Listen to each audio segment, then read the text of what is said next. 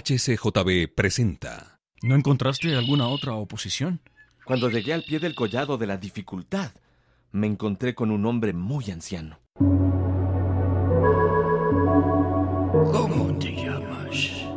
Mi nombre es Biel y vengo de la ciudad de la destrucción. Me pareces un joven honrado. ¿Quieres quedarte a mi servicio? Ten la seguridad de que te pagaré bien. ¿Cuál es tu nombre? ¿Dónde vives? Soy Adán I y habito en la ciudad de Engaño. ¿Cuál es tu trabajo y, y cuál es el salario que me darías? Mi trabajo son las muchas delicias y tu salario, ser mi heredero. Cuéntame sobre el mantenimiento que das y los servidores que tienes. En mi casa hay toda especie de regalos de este mundo y mis siervos son los que yo mismo he engendrado. ¿Cuántos hijos tienes? Solo tengo tres hijas. Lujuria de la carne, lujuria de los ojos y soberbia de la vida. Te puedo casar con ellas si así lo deseas. ¿Cuánto tiempo quieres tenerme a tu servicio? Todo el tiempo que vivas.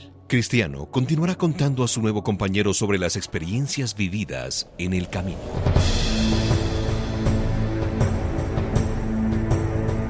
El peregrino.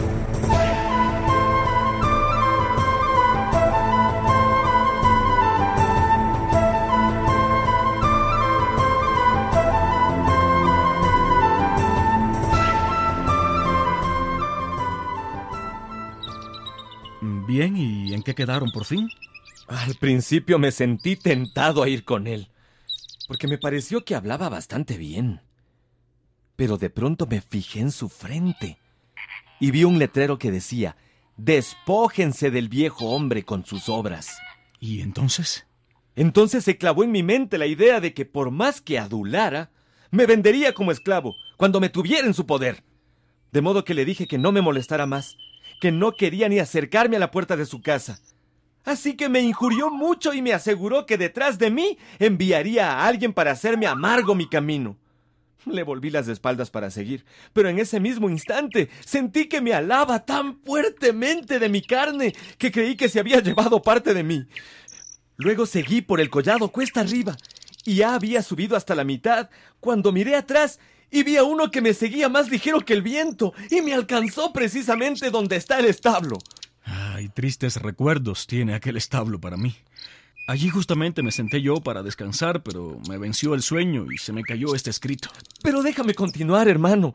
Sí, sí, claro, perdona. A- Al instante en que el hombre me alcanzó, me dio un golpe tan fuerte que me arrojó al suelo y me dejó como muerto. Le pregunté la causa de su maltrato y me respondió, esto te pasa por haberte inclinado ante Adán primero. Y me dio un golpe en el pecho que me hizo caer de espaldas. Cuando volví en mí, le pedí misericordia, pero dijo que no sabía mostrar misericordia. Y de nuevo me arrojó al suelo. De seguro habría acabado conmigo si no hubiera pasado por allí uno que le mandó detenerse. ¿Y quién era ese? No le conocí al principio, pero al pasar noté las heridas de sus manos y su costado y comprendí que era el Señor. Gracias a él pude seguir mi camino. El hombre que te alcanzó era Moisés. No perdona a nadie ni sabe compadecerse de los que violan su ley. Lo sé perfectamente, pues no era la primera vez que me encontraba con él. Luego, en el recorrido me topé con unos leones, pero creo que estaban dormidos porque pasé cerca de las doce del día. Y, y como me quedaba mucho por caminar, no me detuve a hablar con el portero. Es verdad. Ahora recuerdo que me dijo que te había visto pasar.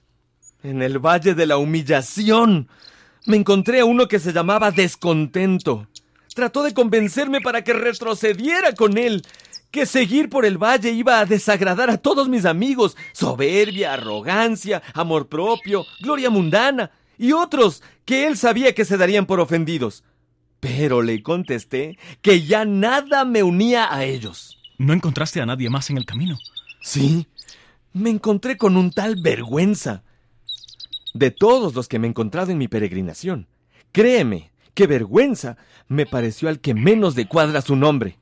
Otros aceptan un no, pero este descarado nunca se decide a dejarnos. ¿Qué te dijo? Ponía razonamientos a la misma religión.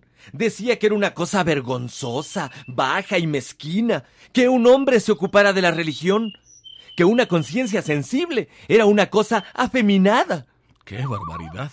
También objetó que los peregrinos eran ignorantes y faltos de conocimiento de las ciencias. ¿Eso se atrevió a decir? Y otras cosas más. Como que era vergonzoso estar llorando al oír un sermón, volver a la casa con la cara triste, pedir perdón al prójimo, perdón por faltas leves y devolver lo robado.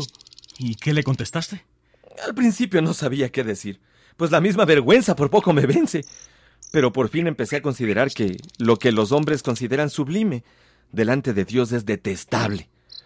Este vergüenza dice lo que son los hombres, pero no menciona nada de lo que es Dios ni su palabra.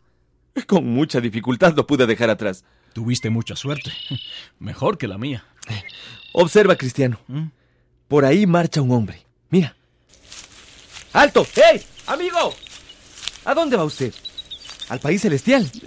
sí, señor. Hacia allá me encamino. Allá vamos todos. ¿Por qué no viene con nosotros? Claro que sí. Con mucho gusto los acompañaré. A la comitiva se suma ahora un molesto personaje con el cual disertarán ampliamente acerca de la fe que profesan.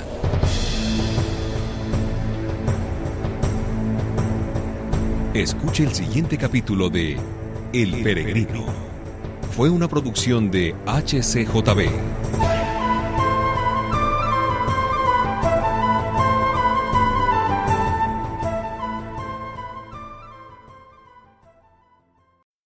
Gracias por escuchar y si te gustó esto, suscríbete y considera darle me gusta a mi página de Facebook y únete a mi grupo Jesús Answers Prayer.